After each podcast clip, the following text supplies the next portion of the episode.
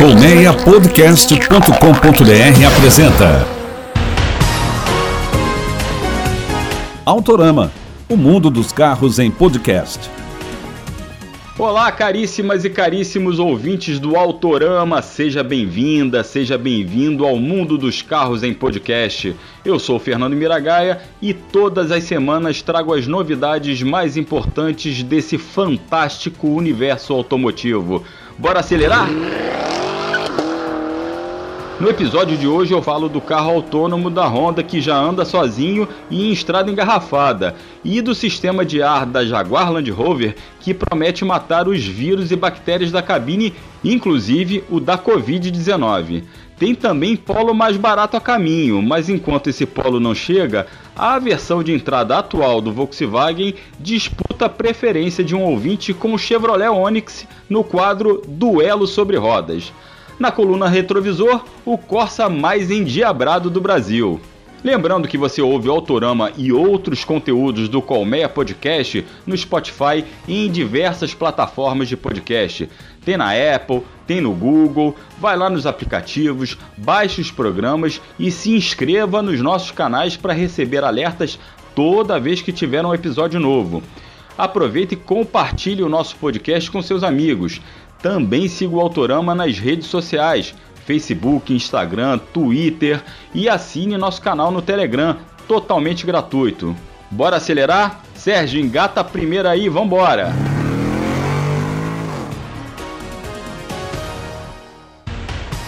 Em tempos de pandemia e variantes dessa terrível Covid-19, olha só que legal a tecnologia que a Jaguar Land Rover está desenvolvendo.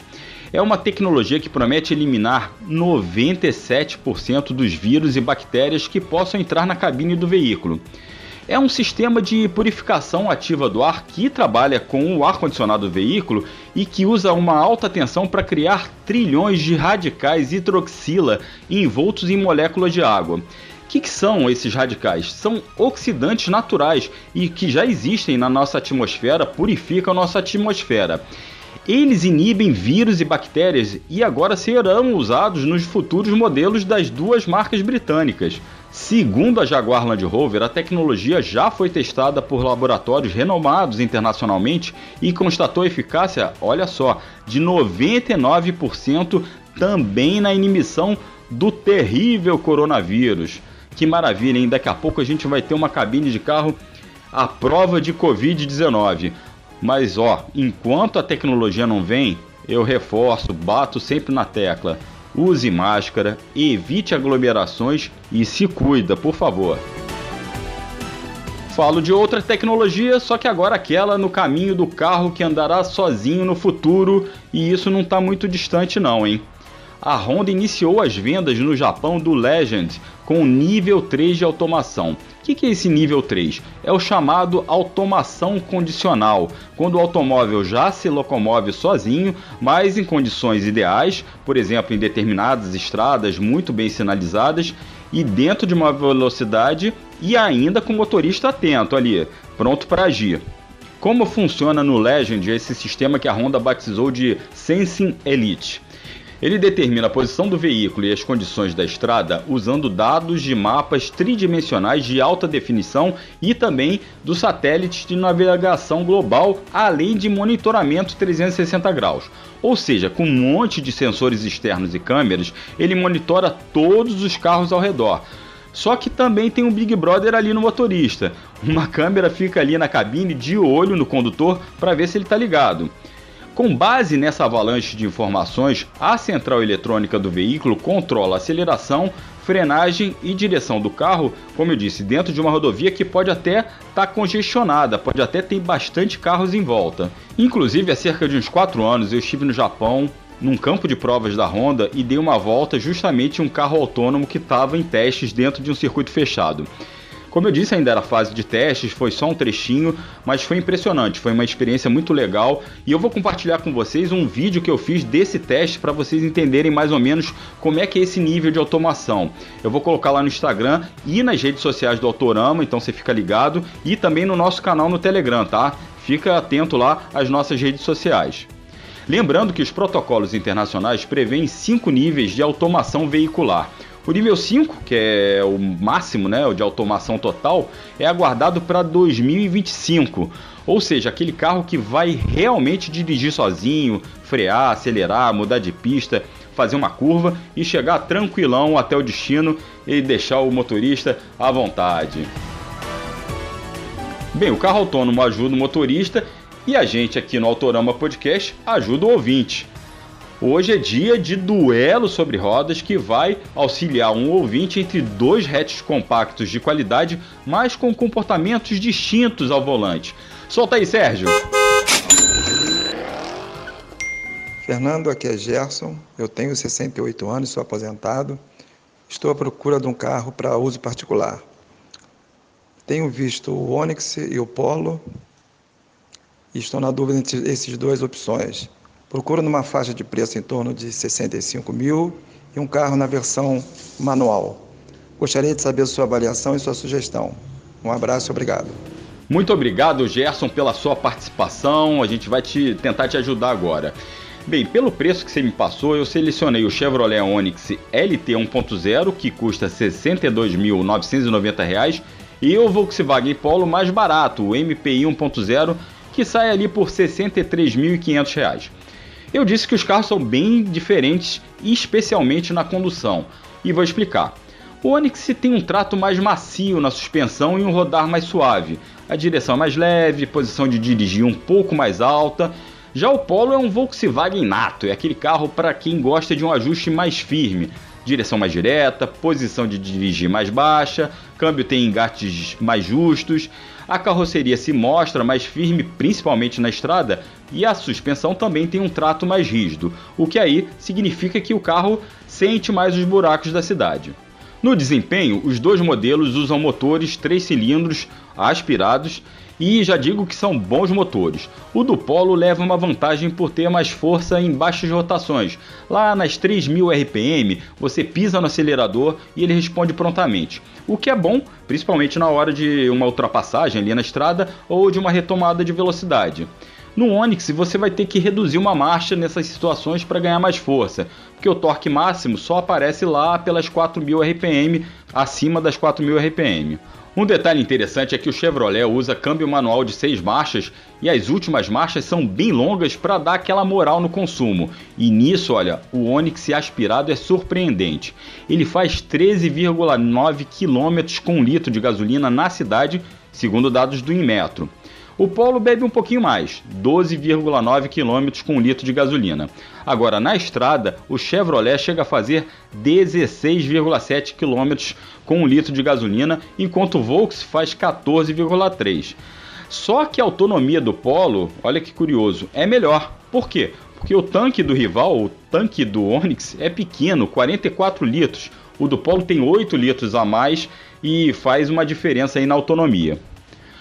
No conforto, os dois se assemelham muito em termos de espaço. O Polo tem um pouco mais de espaço no banco traseiro, um pouquinho, pouca coisa, especialmente na largura.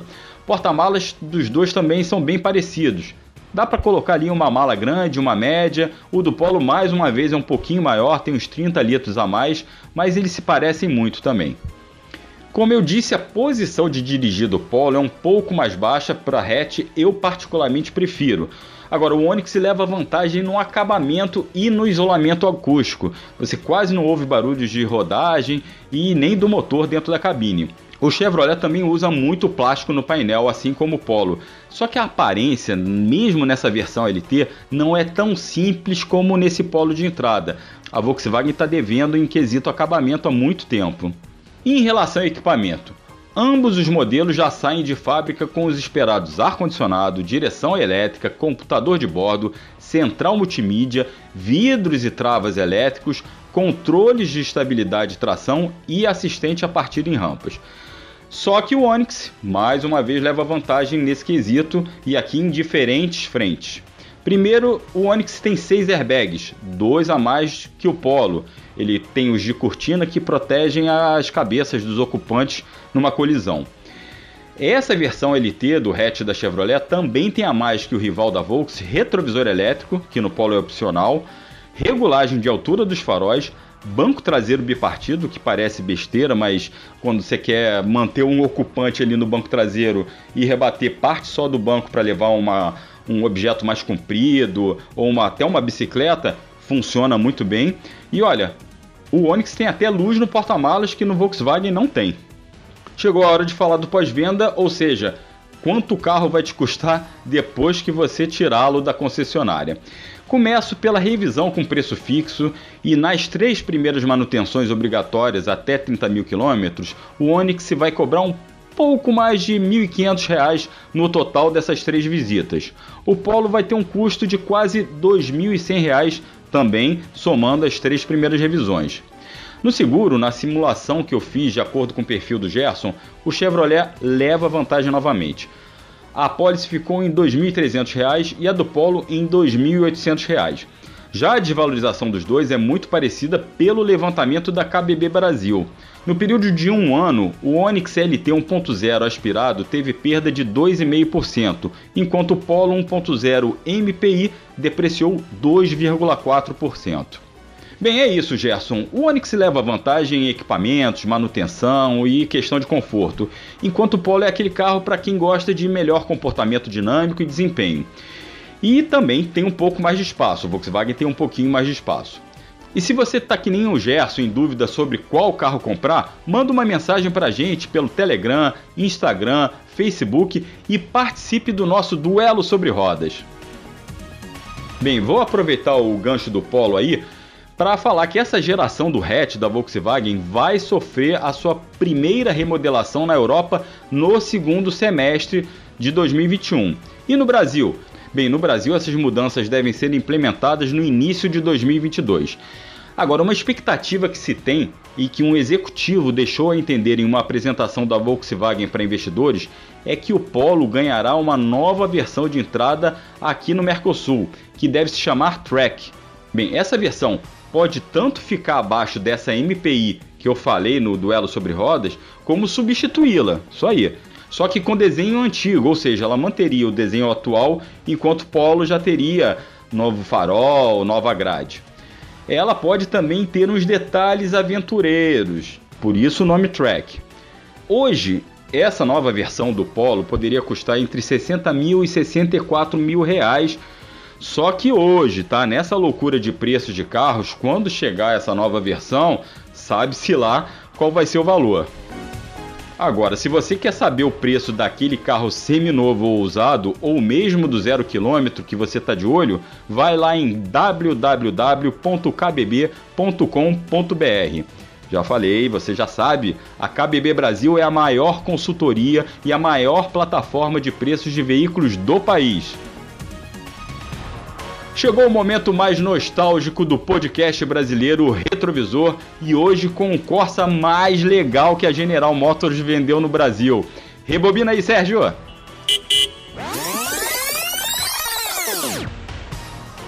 Aqui no retrovisor eu já relembrei do Corsinha, o Kinder Ovo, carro que marcou época.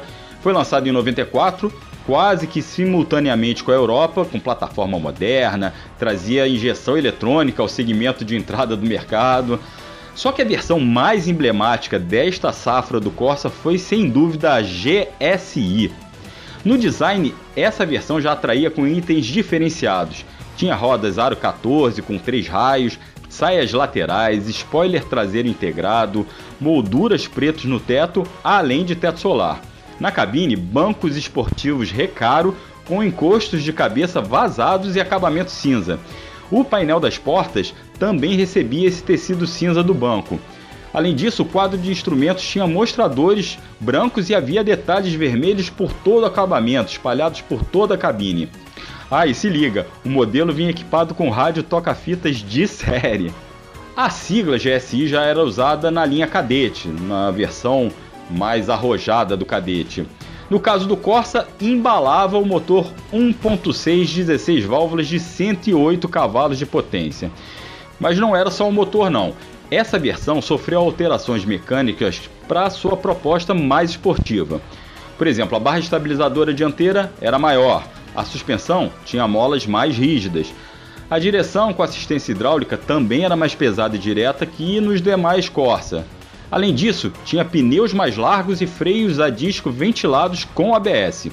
Segundo testes da revista Quatro Rodas na época, o Chevrolet Corsa GSI fazia o 0 a 100 em 9 segundos e meio.